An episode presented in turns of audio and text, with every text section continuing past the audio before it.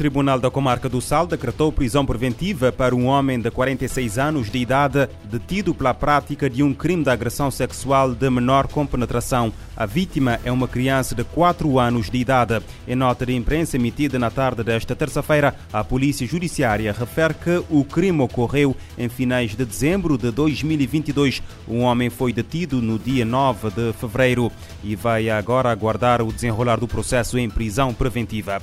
O julgamento do atentado ao antigo presidente da Câmara Municipal da Praia, Oscar Santos, continua no próximo dia 7 de março. O intervalo de tempo servirá para a introdução de mais elementos no processo. No período da tarde desta terça-feira, que estava reservado para as alegações finais, a defesa pediu que fosse eh, adicionado no processo o relatório das chamadas entre os arguídos, documento este que deverá ser solicitado junto das duas operadoras móveis do país. Ao processo, também a pedido da defesa, será adicionado o registro eletrónico das passagens interilhas supostamente adquiridas pela, uh, pelos arguídos. Outro pedido seria voltar a ouvir mais três testemunhas e o arguído Oscar Santos uh, e o uh, aliás, e o, eh, a, eh, a, vítima, neste caso, Oscar Santos, mas o Ministério Público não aceitou, alegando que seria fora de prazo, uma vez que estes intervenientes já tinham sido ouvidos. O juiz deu razão ao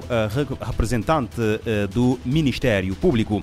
No dia 29 de julho de 2019, Oscar Santos foi atingido a tiro quando se dirigia para um ginásio que frequentava no Palmarejo Baixo, na cidade da Praia. À sua espera estavam dois homens encapuzados que, depois do disparo, puseram-se em fuga. O ex-autarca foi transportado para o Hospital Agostinho Neto, onde foi operado para remover a bala que o atingiu no braço direito.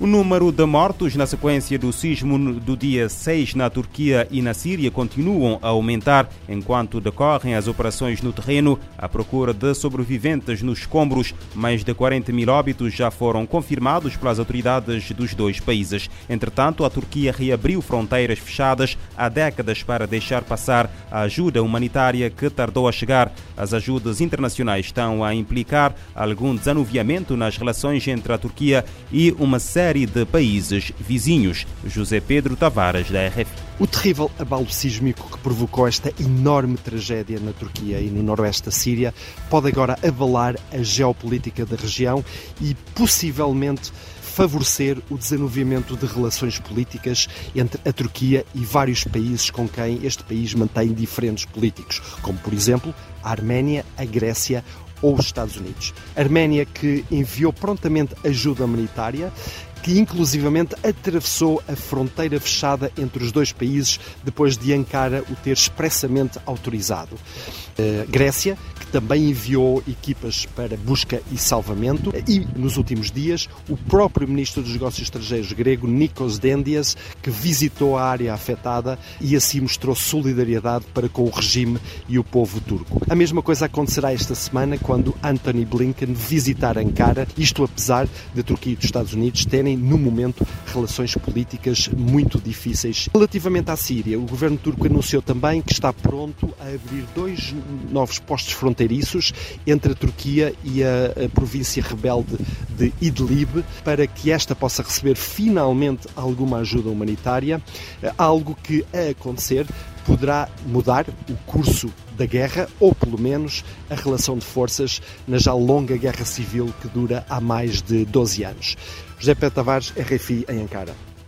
Fronteira entre a Turquia e a Arménia, reaberta depois de 35 anos para deixar passar a ajuda humanitária na sequência do sismo do, do dia 6 deste mês. Pelo menos 32 milhões de crianças até aos 17 anos no Brasil vivem na pobreza. A informação consta de um estudo divulgado na terça-feira pelo Fundo das Nações Unidas para a Infância. O número corresponde a 63% do total de crianças e adolescentes no país. Segundo a Unicef, a situação da pobreza pobreza destas crianças é mais do que monetária, tem que ver também com o acesso a direitos básicos como a educação, saneamento, água, alimentação, proteção contra o trabalho infantil, moradia e informação. O secretário-geral das Nações Unidas pede ação urgente para fazer face ao aumento do nível do mar e prevê um êxodo em massa em áreas costeiras e países insulares. António Guterres refere que as alterações climáticas aumentam a vulnerabilidade de quase 900 milhões de pessoas.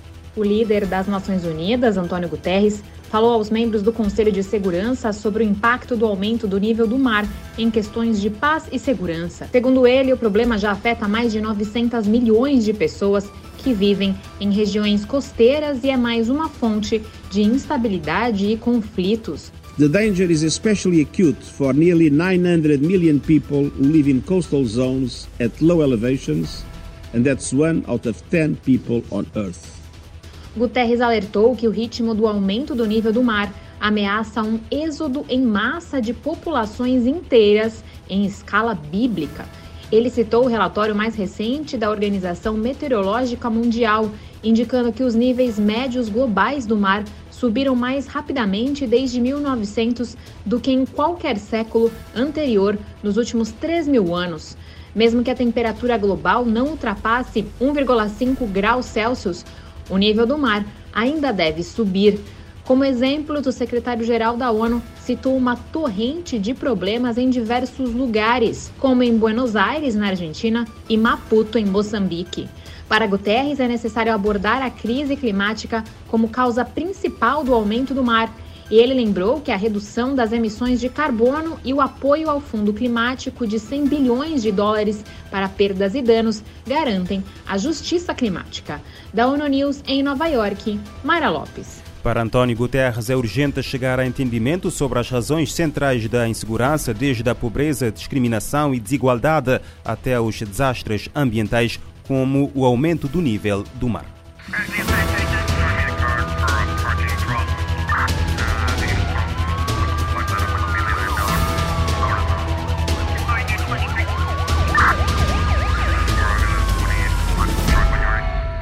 Este programa está disponível em formato podcast no Spotify e em radiomorabeza.cv.